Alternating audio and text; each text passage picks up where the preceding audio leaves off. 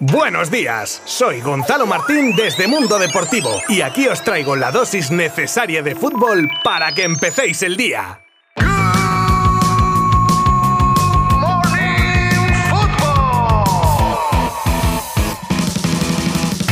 Muy buenas a todos. Llegamos ya al Ecuador de nuestra semana informativa y lo hacemos con los resultados de los partidos disputados ayer de la Liga Santander, con especial atención al que cerraba el día, Osasuna Fútbol Club Barcelona. También hablaremos de los lamentables incidentes previos a dicho partido. Las palabras de Bayou, defensa rayista sobre cómo consiguió desestabilizar a Vinicius, el gabinete de crisis que hemos vivido en Villarreal, cómo calientan ya la eliminatoria entre Liverpool y Real Madrid desde Inglaterra y más cosas en este Good Morning Fútbol de miércoles. Os habla Gonzalo Martín desde Mundo Deportivo. ¡Vamos allá! Tres partidos inauguraban una nueva jornada liguera con la victoria del Girona en Elche por 1 a 2, la victoria en casa del Atlético ante el Real Valladolid por 3 goles a 0 y el partido en el Sadar entre Osasuna y Fútbol Club Barcelona que terminaba con la remontada del equipo azulgrana y un resultado final de 1 a 2, estando con 10 desde la primera media hora de partido los culés. En lo deportivo, tres meritorios puntos del Barça que se llevan ante un Osasuna que está siendo una de las revelaciones de la liga y se adelantaba en el minuto 8 por medio de David García y creo que tras una falta clamorosa a Marcos Alonso que el VAR no consideró pitar. Además se veía con uno más tras la expulsión de Lewandowski por segunda amarilla en el minuto 30. Aquí tengo que añadir que justa expulsión porque la segunda amarilla es una calentada del polaco que en mi opinión se equivoca con la experiencia que tiene ya. Después 15 minutos finales de la primera parte con acciones duras con todo el mundo muy revolucionado y con varias amarillas mostradas por ello. Ya en la segunda parte el Barcelona supo jugar con uno menos y comenzaba a dominar y acababa empatando casi nada más reanudarse el partido con un gol de Pedri tras un rechazo de la defensa que dejaba el balón suelto en el área para que Pedri rematase a gol. Luego Xavi, que iba introduciendo varios cambios que mantenían la frescura necesaria para el esfuerzo que requiere jugar con uno menos contra Osasuna y hacían que no se notase la desventaja numérica para en un centro desde medio del campo de un Frankie de Jong en estado de gracia, acababa con el remate del recién salido Rafinha que aprovechaba la salida en falso de Aitor Fernández para batirle por alto y culminar la remontada azulgrana. Luego apretar en defensa ante el esperado empujón de los locales y tres puntos importantísimos que viajan a Barcelona justo antes del parón mundialista. Estas eran las valoraciones de Pedri y Xavi al finalizar el encuentro. Un partido muy, muy difícil, se ponía mucho más difícil con,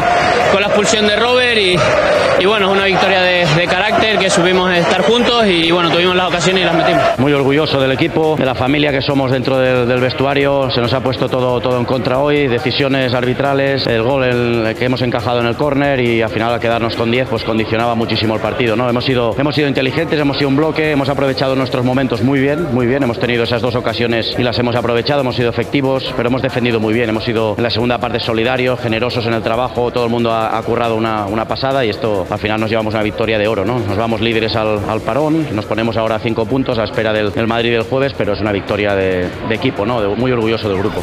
Por cierto, que vaya la que se lió antes del partido cuando unos ultras del Fútbol Club Barcelona provocaban varios incidentes violentos en Pamplona. Lo más gordo ocurría en un bar que suele ser frecuentado por aficionados locales donde hubo distintas agresiones, combates y navajas, lo que llevó a tres personas al Hospital Universitario de Navarra. Poco después, Barça y Osasuna hacían oficiales sendos comunicados donde condenaban dichos actos y su rotunda solidaridad y disposición para los afectados. Por cierto, quiero rectificar lo de ultras del Barça y voy a decir violentos sinvergüenzas sin color de camiseta alguna con la que se les debería de identificar. Me quedo más a gusto.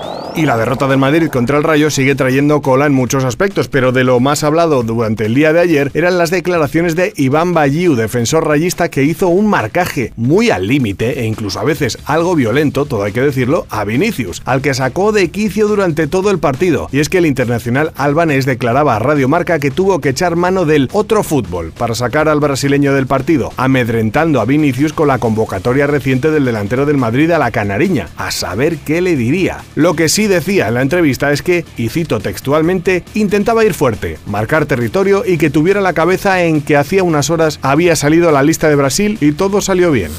Otro que calienta el ambiente, en este caso para un futuro, es el central francés del Liverpool, Ibrahima Konaté, que también era entrevistado sobre su duelo en Champions contra el Madrid y aunque en tono irónico, debido a su amistad con Camavinga y Chouameni, decía que en esa eliminatoria no habrá amigos que valgan, que hay que marcar la diferencia entre la amistad y el juego y que hay que concentrarse porque si tienes que romper la pierna, entonces hay que hacerlo. Esto hay que dejar claro que lo decía entre risas, pero vamos, me parece un poco heavy esa declaración, la verdad, aunque sea broma. Después de la tormenta llega la calma, dicen. Pues en Villarreal van a romper el dicho, ya que si la tormenta era la marcha de Emery de manera repentina, lo que debería ser la calma con la llegada de un nuevo entrenador, en este caso Setien, se ha convertido en cuatro partidos en un huracán de categoría 5. Tres derrotas, un empate, el otro día gritos de Setien vete ya y ayer para rematar reunión por la mañana que sustituía al entrenamiento ya que se tiraron en el vestuario más de dos horas en las que parece que jugadores y cuerpo técnico se dejaron las cosas claras. Quién sabe igual a partir de aquí da comienzo la salida a flote del submarino amarillo. Por cierto, que antes hacíamos referencia con lo de Vinicius a la lista de Tite para el Mundial de Qatar, una lista en la que ha sorprendido la inclusión de más delanteros que defensas, nueve concretamente, y de la que también han sorprendido varias ausencias. Las más destacadas son las de Roberto Firmino del Liverpool, Gabriel Magalaes del Arsenal, Mateus Cuña del Atleti, Renan Lodi, ahora en el Nottingham Forest, Gabigol, delantero del Flamengo clave en la Copa Libertadores, y Philippe Coutinho del Aston Villa que a pesar de no estar ahora mismo mostrando su mejor versión, había contado anteriormente para Tite.